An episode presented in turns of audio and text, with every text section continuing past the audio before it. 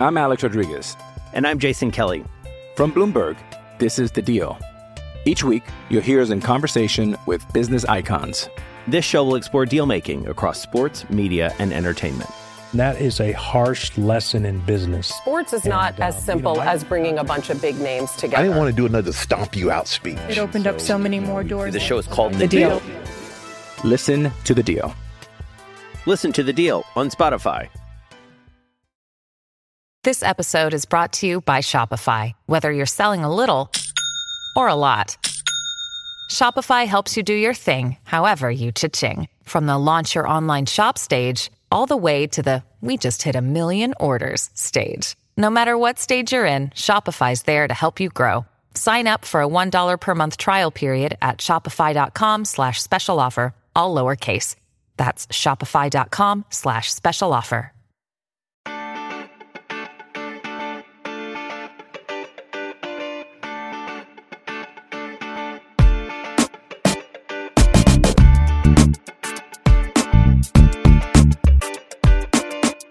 Desde el bar, edición análisis del fútbol mexicano, análisis profundo del futbolista mexicano y de por qué los jugadores mexicanos no triunfan en Europa, salvo algunas excepciones. Muchas veces hemos hablado de por qué no se van, pero pocas hemos hablado de por qué no les va bien a muchos de ellos. Esto viene a través de una, a raíz, perdón, una pregunta de Juan Carlos Zúñiga en, Twitter, le damos a él el crédito, que lo, hizo el cuestionamiento y la verdad es que nos pareció interesante eh, platicarlo. Y además eh, hablaremos de un mexicano que sí triunfó en Europa, que es Andrés Guardado, y tratar también de, dilucidar por qué Andrés sí lo consiguió, mientras otros no, no lo pudieron hacer. Eh, pero bueno, de eso se va a tratar el día de hoy. Yo soy Martín del Palacio y me acompaña como siempre Luis Herrera.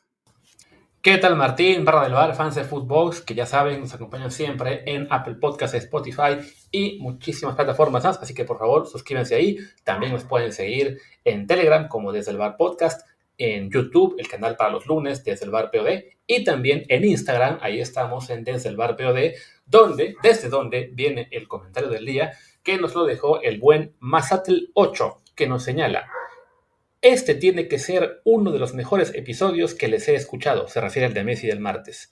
Muchísimas felicidades por su objetividad y por su imparcialidad.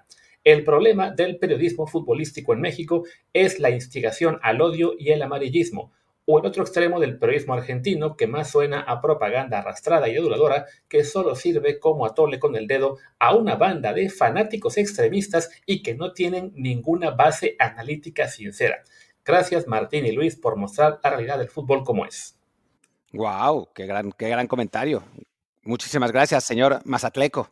Eh, la verdad es que qué que bueno que les, que les guste el, que les guste el podcast, que les gusten nuestros puntos de vista y, y que le haya gustado ese episodio.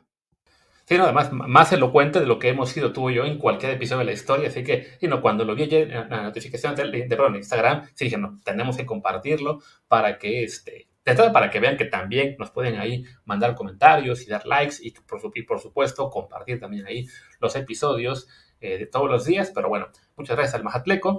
Eh, me guardo su nombre real porque pues, no, no sé si lo quería usar, usar o no, pero bueno, el chiste es que ahí está y bueno, eh, ya creo que hice todos los, los parroquiales, así que pues vamos a darle a esta pregunta, como dice Martín, que nos, que nos dejó Juan Carlos Zúñiga y que de paso también podemos comentar algunas de las muchas respuestas que la dejaron, pero bueno, ¿por qué fracasa el futbolista mexicano en Europa? ¿Cuál es la principal razón, Martín? A ver, hay, hay mucho que, que- platicar de esto, ¿no? Eh, yo leía por ahí algunas respuestas que decían que al mexicano, por ejemplo, le faltaba técnica, y yo difiero, eh, difiero rotundamente con eso. O sea, no, no creo que al jugador mexicano le falte eso. Más bien, creo que eso sí tiene. Eh, me parece que, que el problema versa en, tres eh, situaciones, ¿no? De las que, pues, en general no se habla mucho, sobre todo de dos de ellas. Eh, una de la, primera y la más importante, y ya sé que van a decir que soy un disco rayado, es el físico. Es el, físico, tanto el físico genético, pues, o sea, el tamaño, eh, el tamaño, punto. Y el segundo, que tiene que ver con la segunda razón que, que me parece, que es el- la masa muscular y la grasa corporal, ¿no? La segunda razón tiene que ver con la mentalidad. Eh, creo que el futbolista mexicano está demasiado acostumbrado a estar cómodo en México. O sea, es es normal también, ¿no? Viene de un entorno, a diferencia del argentino, el uruguayo, el brasileño, que ganan poco, eh, no salen de la pobreza jugando en, sus clubes, salvo que jueguen en clubes muy importantes, em, no, no tienen de esas instalaciones que tiene el futbolista mexicano, no tienen el seguimiento de los medios que en México es absolutamente brutal. Eh, entonces, cuando, cuando el seleccionado, el jugador mexicano sale, se encuentra con una realidad muy distinta, ¿no? O sea, se encuentra con una realidad en la que no es ídolo, nadie lo conoce, tiene que llegar a demostrar, el salario es menos que el que tiene en México, sobre todo al principio, ¿no? Después ya sí, lo que le va a pasar a Santi Jiménez, ¿no? Cuando, cuando vaya a la Premier va a ganar muchísimo más de lo que gana en Cruz Azul, pero en Feyenoord seguramente gana menos, ¿no? Em, esa, eso, eso también le sucede. Em, después las instalaciones, muchas veces pues nada que ver, ¿no? O sea, lo que está viviendo Ochoa en Salerno, el, el estadio, el campo de entrenamiento, los vestidores, eso, nada que ver con el América, ¿no? Em, y bueno, y eso, y eso es todo parte de la zona de confort, ¿no? Y para mí la tercera es una que no se habla mucho, que es la velocidad de ejecución. O sea, el, el fútbol mexicano es un fútbol de un ritmo lento, también por las condiciones del fútbol mexicano, que vas de la altura a nivel del mar, eh, juegas en muchísimo calor, después juegas en frío, o sea, es, es un campeonato con, con, muchas dificultades inherentes al clima y a, las, y a, las, circunstancias, y eso hace que el ritmo sea lento. Y eso también eh, provoca, aunado a las dos, a las, a las dos que hablábamos, ¿no? A la parte de, del físico eh, y a la parte de la técnica que sí la tiene, que el jugador mexicano no ejecute a la velocidad que se hace en Europa y después le cuesta mucho trabajo hacerlo. Por eso la insistencia en que se vean tan jóvenes, ¿no? Para que agarren ese ritmo. Porque, digo, en México se veía a un ídolo que hacía lo que quería con, con las defensas, que era Cuauhtémoc Blanco, y llegó al Valladolid y pues no le salía. ¿No? Porque no tenía esa velocidad de ejecución y que, bueno, ahora se acentúa más porque el fútbol se ha vuelto muchísimo más físico. Gracias, Ramón Raya, por esta respuesta tan amplia. estuvo, estuvo, larguísima, perdón. creo que lo, podíamos ir enfocando punto por punto y así no teníamos que cortar este episodio porque ya se nos fue una... No, no es cierto. A ver, yo trataré de, de, ir eh, punto por punto los que me Creo que el físico, para mí es quizás sí el, digamos, no el más importante, pero sí el más obvio o, o el primer gran hándicap porque lo tenemos por tres vías. Uno, pues sí, la genética. El, el mexicano promedio no, es, es bajito, eh, no, no, es muy atlético, o sea, no, no, tenemos lo que es la complexión alta, eh, fornida del, del, europeo, sobre todo europeo del norte, o la explosividad atlética de los africanos, que a su vez está también, digamos, muy, muy presente en Sudamérica, en Caribe, en Estados Unidos, y se diga, ¿no? O sea, ya, ya de entrada ahí el mexicano parte con desventaja, insisto, el promedio, no todos, ¿no?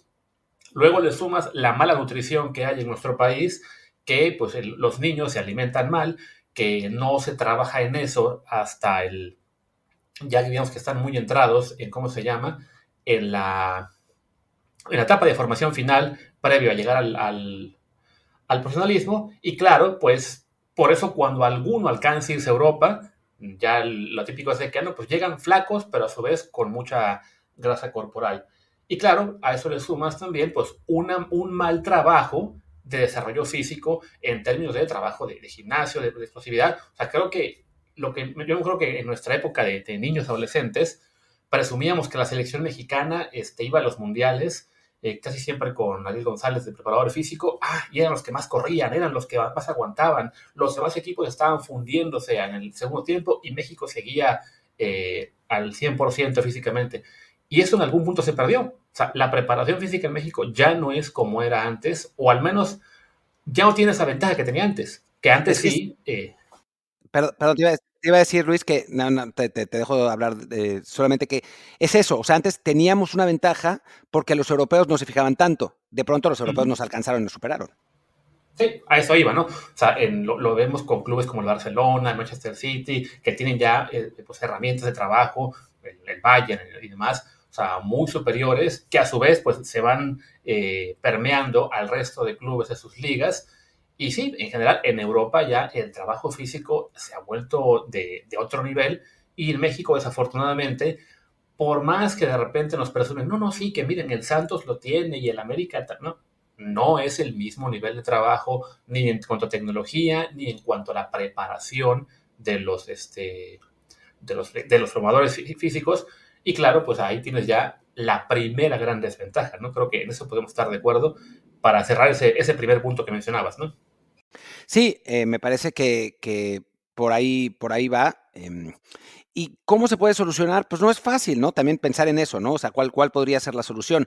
Eh, no es fácil porque hay una mentalidad en México que permea en general y lo hace, lo hace complicado, ¿no? O sea, en México es un país con, eh, aunque luego lloren en Twitter que no es cierto, con un, eh, una cantidad de, de, sobrepeso muy importante en cuanto a la población en general y permean los deportistas porque es el tipo de alimentación que tenemos, ¿no? O sea, eh, se, se, toma Coca-Cola, se come pan bimbo, se comen gorditas, tacos, chicharrones, etcétera, ¿no? es una, un tipo de, de alimentación pues que no es ideal para un deportista. Y sí, puede ser que eh, en la disciplina de los clubes se coma distinto, pero una vez que llegas a tu casa, pues ya se vuelve más complicado, ¿no? O sea, no, no, es, no es fácil sustraerte del entorno.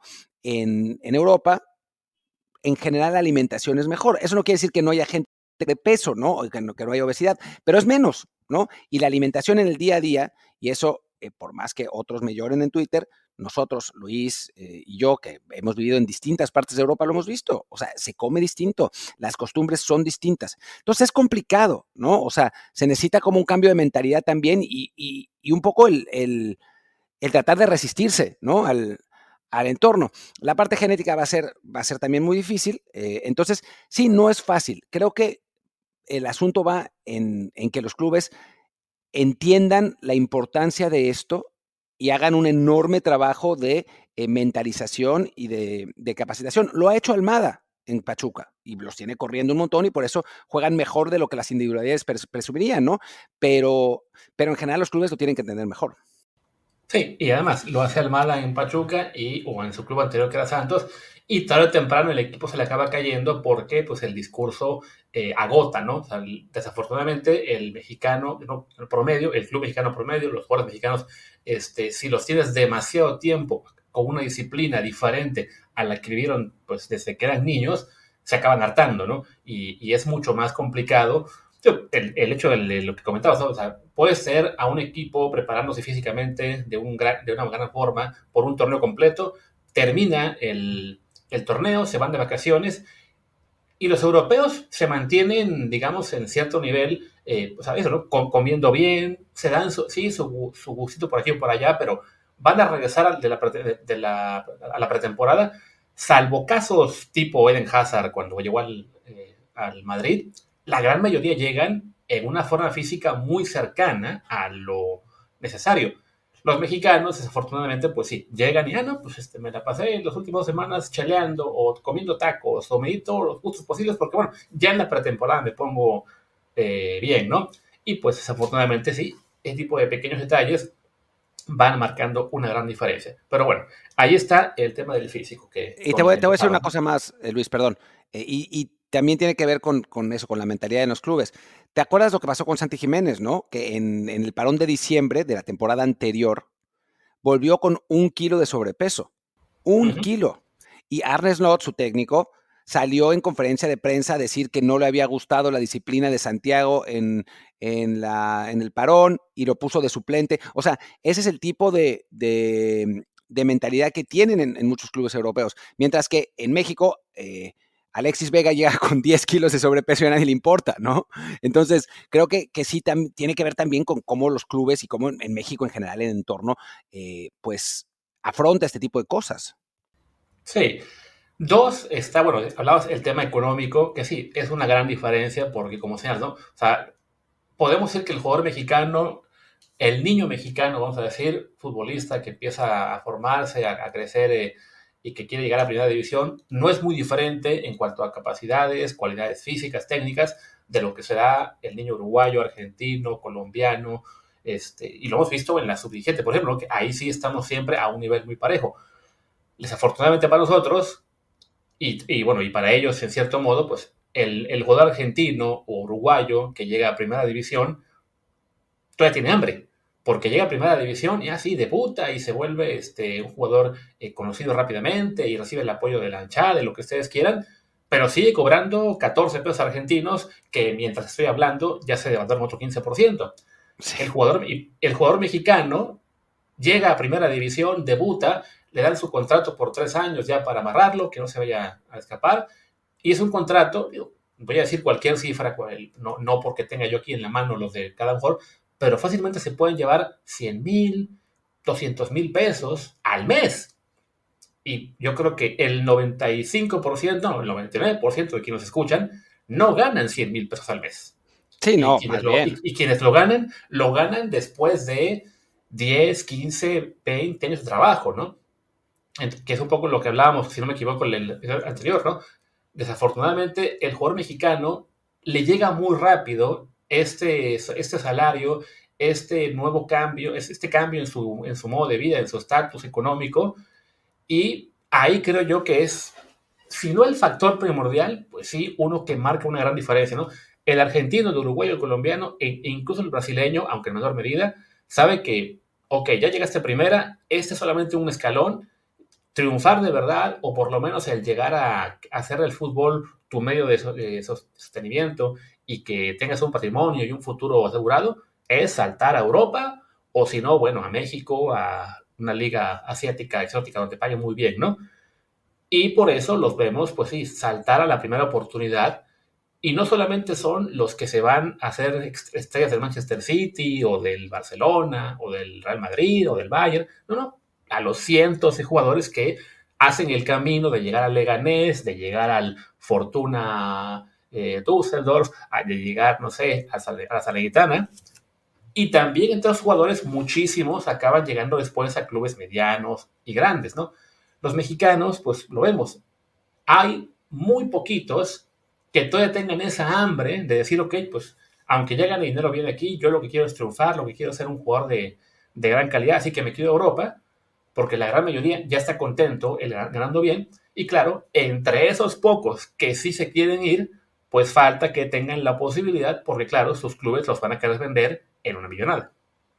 Sí, que esa es la otra, ¿no? O sea, los que todavía tienen hambre, después los clubes les dan un, salario más grande y se les quita el hambre, eh, los convencen con que, con que tendrán una cláusula para irse a Europa y pues esa cláusula resulta ser también demasiado cara, porque incluso a precios descontados, eh, los jugadores mexicanos siguen siendo más caros que los de otros, los de otros mercados, ¿no? Eh, africanos sobre todo, ¿no? Entonces se vuelve complicado el, quererlos llevar por parte de clubes europeos. Normalmente los clubes europeos que llevan mexicanos son en ligas que ya los conocen y que ya saben que se pueden adaptar bien, pero por algo, eh, por ejemplo, en la, liga francesa nunca se llevan mexicanos, ¿no? O sea, se llevaron a Memo Ochoa de pero fuera de él, me parece que no hemos tenido ningún otro jugador más que, ah, bueno, Rafa Márquez, pero bueno, dos jugadores en un montón de años, en una liga que normalmente... Que nunca debutó.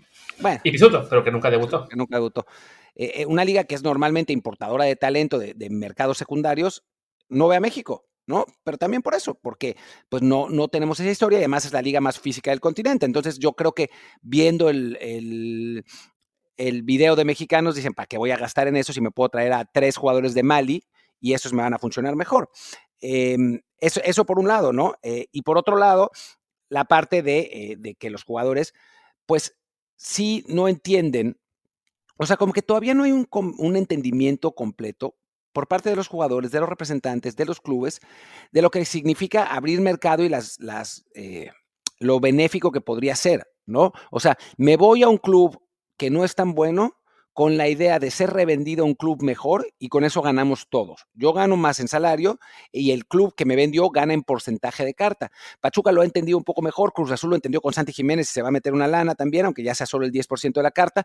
O sea, eh, América con Edson Álvarez creo que es el mejor ejemplo de todos. Eh, pero muchos clubes no lo entienden así y muchos jugadores tampoco lo entienden así. ¿no? O sea, hacen esas, esas eh, ideas locas de las cláusulas, eh, rechazan, rechazan préstamos, eh, no se quieren ir por menos salario y no entienden que todo es una apuesta en sí mismos, ¿no? no, o sea, si ellos tienen confianza en su propio talento, entonces, pues tienen que confiar en que dentro de dos, tres años van a ser revendidos a un club más grande, pero no suele pasar así. Los, los jugadores, lamentablemente, no, no lo entienden y eso incluye también aunque no en el caso de los clubes, el no renovar contrato. Porque si no renuevas contrato, te vas a ir. O sea, vas a lograr encontrar un club, porque cualquier club europeo va a contratar a un jugador mexicano, no cualquiera, pero va a haber clubes europeos pues que van a contratar jugadores mexicanos gratis, precisamente por eso, porque no tienen nada que perder. Ya cuando tienen que pagar, es cuando viene la comparación con otros jugadores de otros mercados que son más baratos. Bueno, ahí está el caso del Celta de Vigo con Orbelín Pineda, que dijo, bueno, pues gratis, venga, me lo llevo, e hizo negocio con él, al final vendiéndoselo a la AEK, aunque en su momento, claro, eh, pues a Orbelín le hicieron pasar un, un mal momento, ¿no? Porque digamos que a él le vendieron una historia diferente de lo que terminó resultando su paso por Vigo, ¿no? Pero sí, desafortunadamente, y es algo que los jugadores mexicanos rara vez entienden, y lo vemos con que se va uno cada tres años así gratis, porque siguen pensando, no, es que bueno, tengo que renovar. Uno, se entiende la parte de que, bueno, para no, no, no llegar al último año de contrato con el temor a que una lesión o algo te, fastidie la carrera, que no es tan grave, bueno, más bien, no es tan, tan propenso el fútbol como podría ser, por ejemplo, el fútbol americano, donde ahí sí te puedes romper la pata en cualquier momento y adiós carrera. Pero bueno, está ese problema de que muy pocos se animan al tema de la, no renovación, también porque llega la presión de los clubes, porque los clubes les, les amenazan con congelarlos, como ahora le, le, le querían hacer Alexis Vega, también porque si no, este, se les mete mucho la mentalidad de, no, si te tienes que ir bien vendido, porque tienes que ser agradecido con el club, etcétera. Y también, bueno, entonces quedan ahí muy pocas eh, posibilidades o muy pocos que se animen a intentar lo de irse gratis, ¿no? Y comentabas tú el tema de que muchos no se quieren ir cedidos. No me acuerdo quién fue el que lo comentó, creo que Alexis Vega precisamente, que, Sí, que le daban oportunidades de préstamo.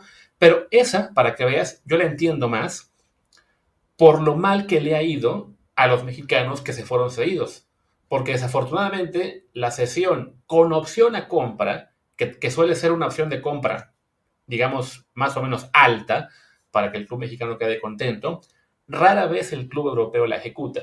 Y, com- y- como el club europeo sabe que no la va a ejecutar, no hay una prioridad con ese jugador. O sea, si ese jugador este, venga las tres semanas que no, no está rindiendo, no está al nivel que, que queríamos, se pueden olvidar de él y en raras ocasiones el, el jugador que se va prestado logra levantarse, ¿no? Lo vimos, por ejemplo, con Macías, ¿no? Se va eh, pues sufriendo, prestado al Getafe con opción de compra, se lo lleva a Mitchell, tres, cuatro oportunidades, corren a Mitchell, llega el siguiente técnico, ah, no, este chico no me sirve, y lo devuelven. Y Pero se- porque no demostró nada.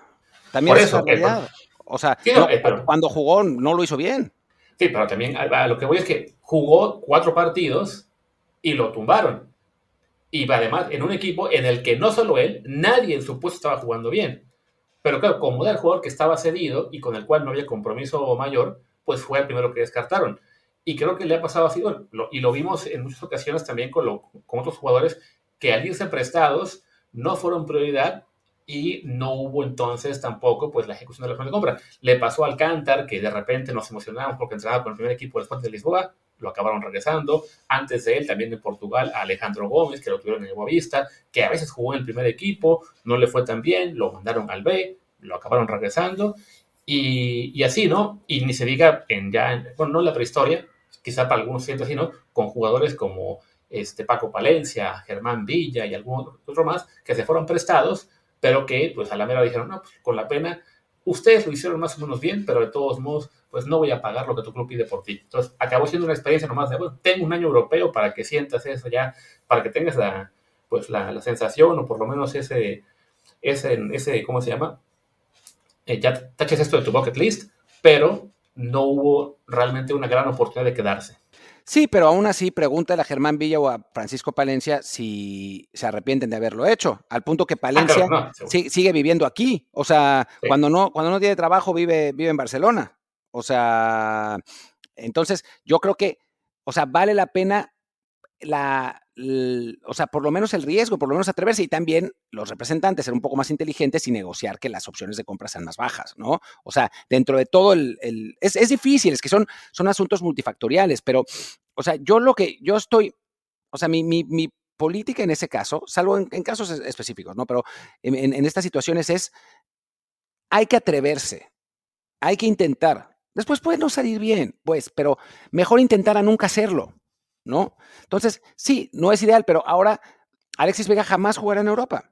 No, de acuerdo. A lo que voy es que simplemente, bueno, como el, el tema del episodio es ¿por qué fracasan? Bueno, decir que es uno de los factores que influye, ¿no? Jugador mexicano que se va prestado, desafortunadamente, tiene menos interés el club que se lo lleva en, llevarlo hasta las últimas consecuencias, ¿no? Es de que llegaste prestado, no has rendido las primeras jornadas, chao, te descartamos, ¿no? Le está pasando aparentemente ahora mismo a Rubalcaba en el equipo este, en el belga, en el Standard Liège, donde lo dejaron un buen rato sin jugar, creo que fue una lesión, pero ya parece evidente que va a acabar volviendo también a México. Le pasó a Jordan Carrillo, estando prestado en el Sporting de Gijón, incluso por un equipo que es del mismo dueño, pero de todos modos, ah, pues no, está prestado, hay compromiso, no.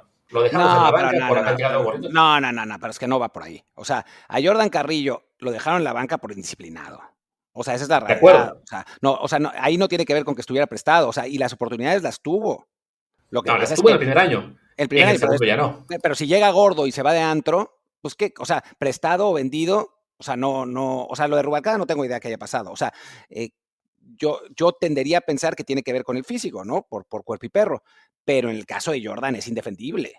O sea, es, es, absolutamente indefendible. O sea, se va no por estar a préstamo, se va porque con todo el talento que tenía, no fue capaz de eh, aprovechar la oportunidad por la mentalidad. Tío, eso puede ser, eh, sobre este segundo año. Yo sí creo que, sobre en la primera temporada, el hecho de que estuviera a préstamo lo hacía menos relevante a ojos del entrenador. O sea, de que sí, ¿verdad? Es, tengo que darle prioridad a los jugadores que están aquí eh, contratados, eh, que son parte del club, y ya al final me, me, ocupo de desarrollar al que viene prestado nada más. Yo en eso difiero completamente, porque, o sea, si fuera una situación de préstamo normal, ok, pero es propiedad de los mismos dueños. O sea, la opción a compra era esencialmente cero. o sea, si, si desarrollas al jugador y te funciona bien, se, te, se va a quedar, ¿no? O sea, no, no es que, o sea, no, no es que viniera prestado, ni siquiera había, había ido prestado por, por un año solamente, sino que se quedó dos. O sea, y se quedó dos porque en el primer año mostró eh, chispazos suficientes como para que lo hicieran pensar que, que, se iba a desarrollar y que se iba a estabilizar en el, en el segundo año. Pasa que al segundo año llega todo mal, ¿no? O sea, y ahí, pues no es culpa del club, es culpa del jugador. O sea, o sea hay, hay muchas veces que no nos enteramos qué pasó. En este caso, sí nos enteramos qué pasó y pues el, técnico, que además le funciona bien en el segundo año, porque el Sporting es un equipo mucho más competitivo en el segundo año, y pues este güey llega gordo y se va de antro. Pues, ¿cómo, ¿Cómo lo vas a, o sea, prestado, vendido, lo dejas en la banca? Puede ser, pero sí creo yo que en la mayoría de, de casos de jugadores que están mexicanos prestados en Europa, rara vez acaba eh, funcionando y creo que es una de las razones por las cuales es eso, ¿no? De que al no haber una obligación del club con el jugador, se le descarta fácilmente, también por el tema de antes de que el físico no es suficiente, de que a lo mejor la opción de compra va a ser muy cara, etcétera, ¿no? O sea, pero si nos ponemos a repasar todos los jugadores mexicanos que se fueron prestados a Europa, creo que no se acabó quedando ninguno, o quizá uno de todos ellos, ¿no? Sí, o sea, puede ser, pero, pero en realidad... Digo, insisto, o sea, no lo veo como, o sea, no lo veo como una razón de, ah, qué bueno que no se vayan. Simplemente es explicación de por qué les ha ido mal a algunos de ellos. Sí, ok, o sea, puede, puede ser, pero también hay, hay, otras circunstancias. O sea, yo creo que, que, que, va, que va más lejos de lo, de lo del préstamo. Y el caso de Jordan Carrillo es uno de ellos. Y yo insisto en que hay que intentar, hay que ir. Digo, después no te quedas, bueno, no te quedaste, ya está. O sea, no, no pasa nada. Eh, pero, pero para mí se, tiene que buscar, porque además, sea, por ejemplo, Joaquín del Olmo se va al Vitesse, ¿no? A préstamo no hacen válida la opción a compra. Llega y llega como una moto. Germán Villa, lo mismo. O sea, creo que la experiencia europea también les ayuda incluso para volver al fútbol mexicano. Ah, por supuesto, sí, ese es un, un, tema aparte, ¿no? O sea, yo sí creo que hay que irse como sea, este, y eso porque, porque vale la pena tanto a mediano plazo de que, ok, si te regresas, te vas a regresar con un mejor contrato, con una mejor formación futbolística, pero bueno, como explicación de por qué este, no están funcionando algunos mexicanos, o la mayoría, una de ellas es que los que se han ido a préstamo van ya de entrada, pues cuesta arriba, ¿no? ¿Y cuál era el tercer punto que mencionaste? Eh, el tema del el tema monetario, el tema del físico y... Hey, it's Kaylee Cuoco for Priceline. Ready to go to your happy place for a happy price? Well, why didn't you say so? Just download the Priceline app right now and save up to 60% on hotels. So whether it's Cousin Kevin's Kazoo concert in Kansas City, go Kevin, or Becky's Bachelorette Bash in Bermuda, you never have to miss a trip ever again. So download the Priceline app today. Your savings are waiting. Go to your happy place for a happy price. Go to your happy price, Priceline. I'm Alex Rodriguez. And I'm Jason Kelly. From Bloomberg, this is The Deal. Each week, you'll hear us in conversation with business icons. This show will explore deal making across sports, media, and entertainment. That is a harsh lesson in business. Sports is not And, uh, as you simple know, I- as bringing a bunch of big names together. I didn't want to do another stomp you out speech. It opened up so many more doors. The show is called The Deal. Listen to the deal. Listen to the deal on Spotify. El del físico, el tema monetario, el tema del físico y el tema de la velocidad de ejecución por el ritmo de la Liga MX. Ya, sí, que eso pues tiene también un poco que ver con todo lo que es la, este, pues la formación en general de nuestro fútbol, ¿no? Con una preparación, este, pues técnica, táctica, eh, con entrenadores en general de, de fuerzas básicas que están muy, eh, pues ya digamos, no actualizados, eh, mu- muy, lejos a lo que se ha hecho en el fútbol europeo. Y ni se diga, pues también con los, este, con los de primera división, que ya lo vemos ahora que casi todos los clubes prefieren fichar a uno del extranjero porque los técnicos mexicanos se quedaron pues rezagados, ¿no? Entonces creo que ese sí viene sobre todo de lo que es la, de la formación de nuestro fútbol, que desafortunadamente casi ningún club, pero un club tiene la posibilidad de preparar jugadores que estén listos para, para llegar con una mayor velocidad de ejecución y pues la liga tiene eso ya de inercia, ¿no? O sea, no, no vas a ver prácticamente a ningún club mexicano ejecutando a la velocidad de un club europeo. No, eso no va a pasar y la clave es que se vayan, que se vayan pronto. O sea, ese plan disque de Miquel Arriola de que se vayan millones de jóvenes mexicanos al extranjero, que después ya se regresaron, ¿no? O sea, se fueron los de América y Santos y ya se, se han ido regresando. Pero bueno, en fin, eh, es ese tipo de cosas son las que hay que entender, pero creo que lo tienen que entender más los representantes, lo tienen que entender más los jugadores. O sea, que tienen que buscar alternativas para irse jóvenes, porque esa es la única manera de, adaptarse al ritmo al que, al que se juega, ¿no? Y después, si le sumas a eso el físico, entonces si no estás, si estás gordo, digo gordo para estándares futbolísticos, ¿no? O sea, no, no, nosotros estamos más gordos que esos jugadores, pero, pero a lo que voy es que para estándares futbolísticos, si estás gordo, si estás, si no, no tienes el tamaño, entonces, si te vas sin la velocidad de ejecución y no tienes las herramientas físicas para cambiar el, chip, entonces lo tienes imposible, ¿no? O sea, no vas a funcionar. desafortunadamente, pues eso, ¿no? Esos factores, al final, al final, bueno, ese factor, al final de cuentas, se va ligado al tema de, ok, no se van jóvenes porque los quieren vender muy caros o porque eh, si están jóvenes les acaban de, de ofrecer un contrato de 100 mil, 200 mil pesos al mes y pues claro, no lo quieren soltar tan pronto. Entonces, pues sí, no, o sea, no es un solo factor eh, individual el que esté eh, causando que los mexicanos no, no triunfen en Europa, salvo casos muy contados, sino simplemente, bueno, todos los factores que rodean a nuestro fútbol eh, se combinan para que, pues eso, ¿no? sean muy pocos los que se van, sean de esos, pues aún menos los que triunfan, y cada vez se refleja más eso en lo que es el nivel de la selección mexicana. Tío, porque la liga, a fin de cuentas, para, la liga mexicana, que se regrese, ¿cómo se llama? Este, ahora parece que Jorge Sánchez, que no se vaya Alexis Vega, parece que también quieren regresar a Gerardo Arteaga, que se regrese, quienes fueron antes, Marcelo Flores y Laines y Pisuto. O sea, para la liga es bueno, porque a fin de cuentas se tiene un producto de mayor calidad, eh, pero desafortunadamente para la selección, que es un tema que a muchos también nos importa y que quisiéramos también verla competitiva a nivel mundial, pues se va notando cada vez más ese rezago, ¿no?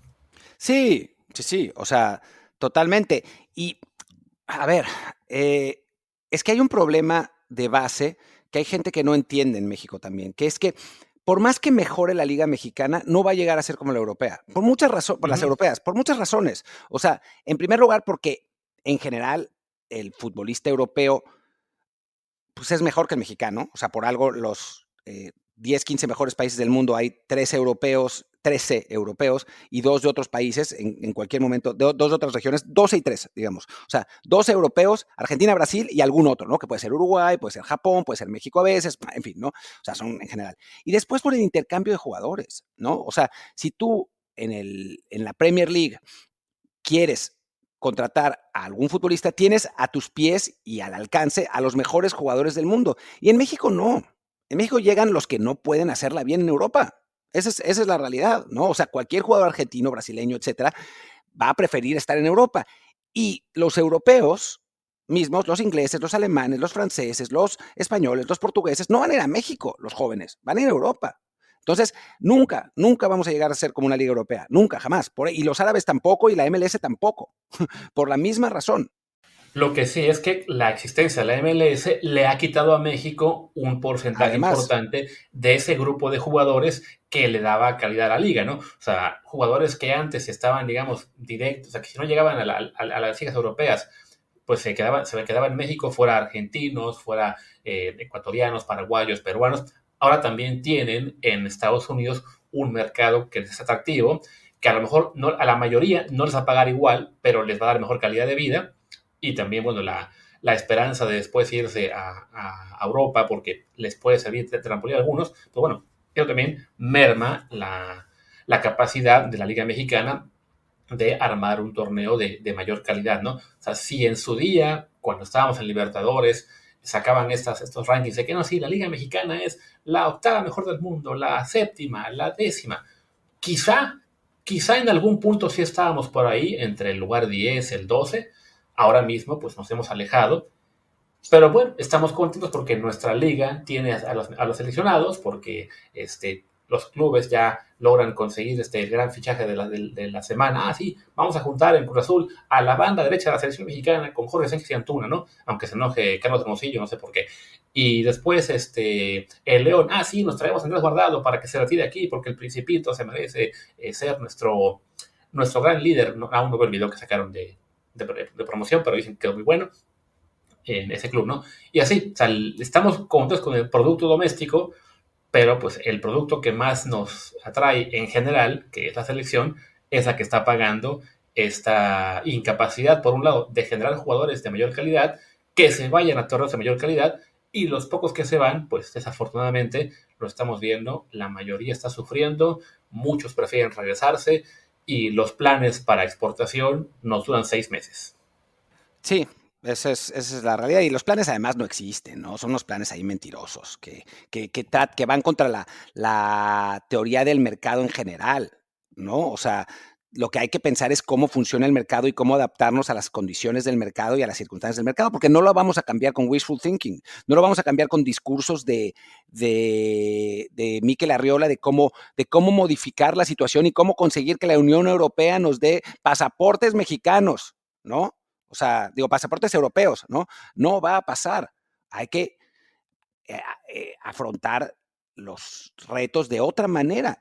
Pero no va a pasar tampoco, ¿no? Y eso es lo que es una lástima, porque el mercado interno es tan fuerte y genera tanto dinero que no hay ningún estímulo para que se modifique. De hecho, está empeorando porque el mercado interno está siendo cada vez más fuerte, lo que parecería absurdo, pero es, es real, ¿no? Eh, eh, mientras en Europa el, el capital se acumula en una sola liga, en la Premier, México se vuelve una alternativa interesante para los jugadores mexicanos.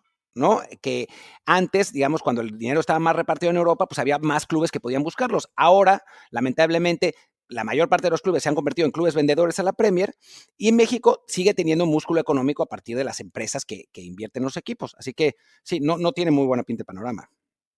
Sí, porque ahora los clubes que pueden comprar jugadores mexicanos son básicamente el Ajax, el PSB, el Porto, y los grandes de cada liga, bueno, y, los grandes de cada liga, salvo en la Premier, que sí podría un club eh, mediano. Por supuesto, pues, esos equipos grandes no están pensando en jugadores mexicanos como su primera opción, ni como su segunda, ni como su quinta. Sí, no, está, está complicado. O sea, antes, digamos, además, eso, eso para mí siempre ha sido un misterio, ¿eh? pero eh, antes veías al Porto comprando más jugadores mexicanos, el Benfica buscaba, etcétera. Ahora ya ni eso. Y eso que el Porto y el Benfica venden por, millones y millones de euros. ¿Quién sabe dónde se va esa lana? pero, pero ya tampoco están, dispuestos a, invertir en, futbolistas mexicanos, ¿no? Me podrán decir, sí, Jorge Sánchez acaba de llegar. Sí, a préstamo del Ajax. ¿no? O sea, no es que, no es que lo, lo buscara. Sí, el Benfica buscaba a Santi Jiménez. Sí, desde el Feyenoord, ¿no? O sea, son ya, ya esos eh, mercados que también buscaban futbolistas mexicanos ya tampoco existen. O sea, nos quedamos con Holanda y España a veces, y es todo lo que hay. O Bélgica, que le ha dado hoy las oportunidades a Arteaga, a la Rubalcaba, que lo intentó en su momento Carlos Aviña, llevándose a Dagoberto Espinosa y a. Aquí fue a Vilke, ahí al Cercle Bruges, eh, y, ambos acabaron saliendo. O sea, porque además, los, los clubes donde, ya sea porque hay un directivo mexicano o un entrenador, pudiera haber cierto interés para llevarse al mexicano, pues desafortunadamente no tienen por lugar el músculo financiero para lograrlo. No, esa es, la realidad y los clubes mexicanos están o sea, el mercado interno mexicano está cada vez más caro, entonces se vuelve imposible por los dos lados. Así que sí, lamentamos tener que eh, cerrar esta parte del, del, episodio con pues ese panorama desolador, pero pues es que es la realidad, ¿no? Esta parte se refiere ya al episodio, ¿no? Porque llevamos casi 40 minutos. Sí, hablemos cinco minutos de guardado solamente. Ah, hay que decir, por otro lado, en, un tema que, que, vale la pena mencionar, que Carlos Hank, el dueño de, perdón, Jorge Alberto Hank, el, me, fui 30 años al pasado, eh, Jorge Alberto Hank, el dueño de, de Tijuana, está por comprar el español. Si el español asciende, entonces vamos a tener otro dueño mexicano en, en Europa lo que vamos a ver. O sea, vamos a ver si, sirve para la exportación de mexicanos. La verdad es que los resultados, a pesar de que sí han intentado, no han sido maravillosos, pero bueno, con suerte, eh, con suerte funciona. Sí, que depende esa, esa compra de que el español ascienda, o sea, no, si se queda en segunda, no lo compran. En este momento el español está cuarto en la tabla general de segunda división, entonces le tocaría jugar playoffs. Anda en mala racha, últimos cinco partidos no ganó ninguno, igual que el Sporting de Gijón. Entonces, lo bueno es que quienes están arriba son el Leganés y el Racing Ferrol, que quiero creer, pues están nomás en una nube y se van a acabar cayendo. Y con un poco de suerte, los que ascienden son Sporting y Español. Entonces tendremos incluso dos dueños mexicanos en primera división. La bronca es, claro, ¿no? que, que se decidan a llevarse algún jugador de sus grupos. Y bueno, también es hecho de que Grupo Caliente, pues tiene mucho dinero para patrocinar a sus equipos, a la media liga mexicana.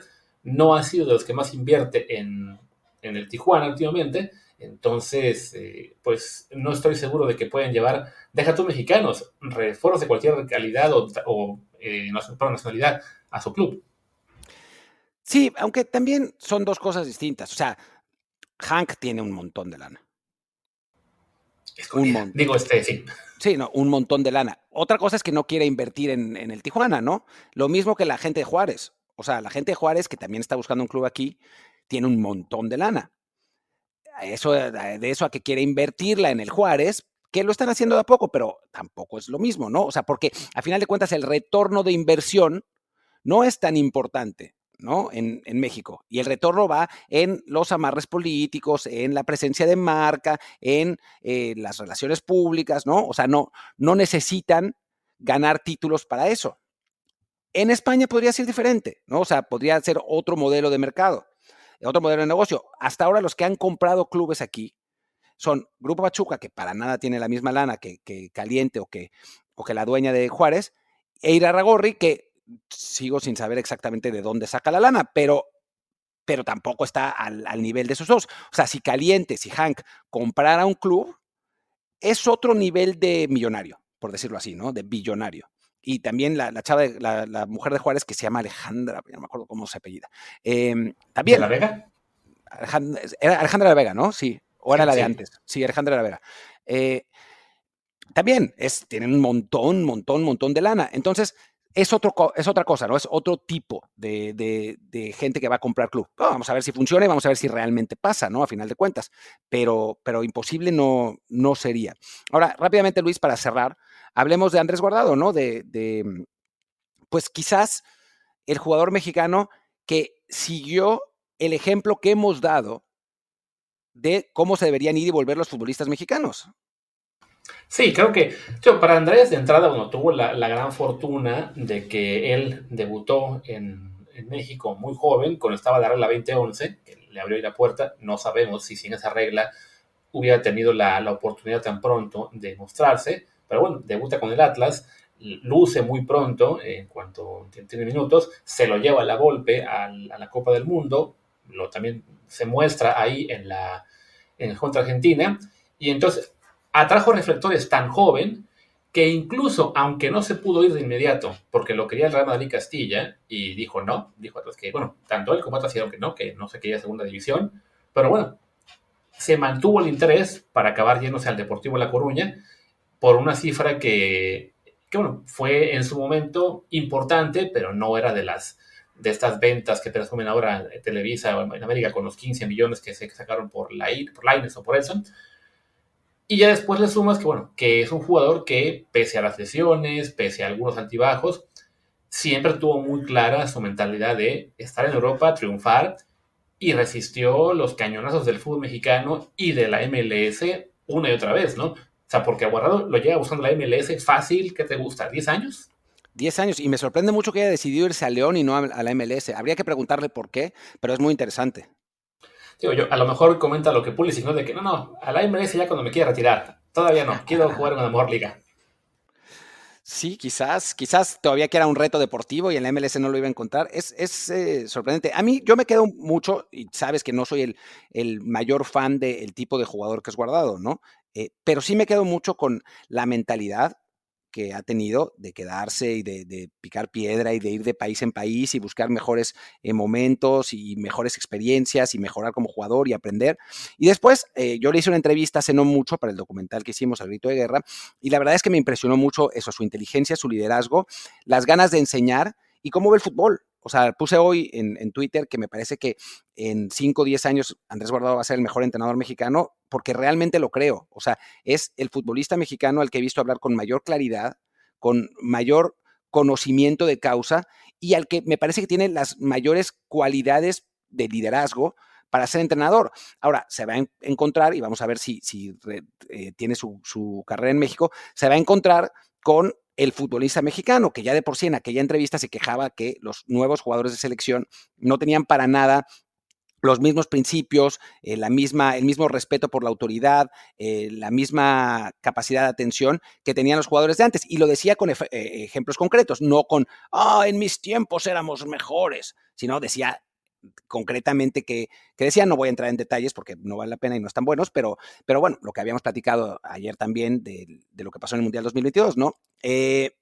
Creo que Andrés podría ser un excelente técnico y que de ese tipo de jugadores que normalmente no se hacen técnicos en México porque les da hueva y se van a la televisión, pues me da gusto que uno por lo menos, dos con Rafa, hayan buscado ese camino. Y que además hablamos de que son dos de los máximos realmente de la selección de los últimos 20 años. O sea, el, que fue el capitán desde que 2002 a 2018, el que le sucedió en ese puesto, como fue Andrés, o sea, los dos mayores líderes de la selección de este siglo. además, dos de los, vamos a decir, de los cinco mejores jugadores mexicanos, de los cinco con mayor trayectoria en Europa. Para mí es top 3, pero bueno, yo sé que tú vas a poner ahí a, a otro jugador en lugar de guardado. De todos modos, me da gusto me, da gusto saber que, o darme cuenta de que has pasado en un par de años de pinche guardado, da puros pasos para atrás, a, decir, ah, mira, es, es, un tipo inteligente, con mentalidad. O sea, qué bueno que has evolucionado en tu... Una cosa es dentro de la cancha. ¿Cómo lo caracterizas? Una cosa es dentro de la cancha y otra cosa es fuera, ¿no? O sea, eh, no sé, te estoy tratando de pensar un, otro ejemplo de un futbolista que no me encantaba como jugador y después me encanta como técnico. Es, pero, el Pío Herrera. El piojo. El Cruz. No, no, no. Eh, a ver, em, es que Guardiola sí me gustaba, pero me gusta mucho más como técnico, por ejemplo. O sea, como, como jugador era, era un jugador eh, muy claro, muy técnico, eh, muy inteligente, pero era lento, ¿no? A pesar de, ser un gran jugador. Como técnico es el mejor técnico de la historia, ¿no? O sea, creo que, creo que sí hay una diferencia entre las cualidades que te hacen ser futurista, que te ayudan, a las cualidades que te hacen ser entrenador. Sí, digo, y, creo que para Andrés sí definitivamente eh, se le ven posibilidades de, eso, ¿no? De hacer carrera. Ojalá que una vez que termine su etapa como futbolista con el León, se, se regrese a Europa a, hacer su, trayectoria como, entrenador ahí, ¿no? en, el Betis, donde ya se había hablado que podía ser el auxiliar de, de, Pellegrini o de quien esté después más adelante, sí creo que para él sería importante eso, ¿no? Porque si se queda en México, pues está ese riesgo de que eh, por un lado, pues te acostumbras a que en México, como entrenador, te vaya bien o te vaya mal, te, pagan te paguen muy bien, te, pues te acomodes, la familia esté contenta de estar ya cerca de, a su vez, de toda la familia, etc.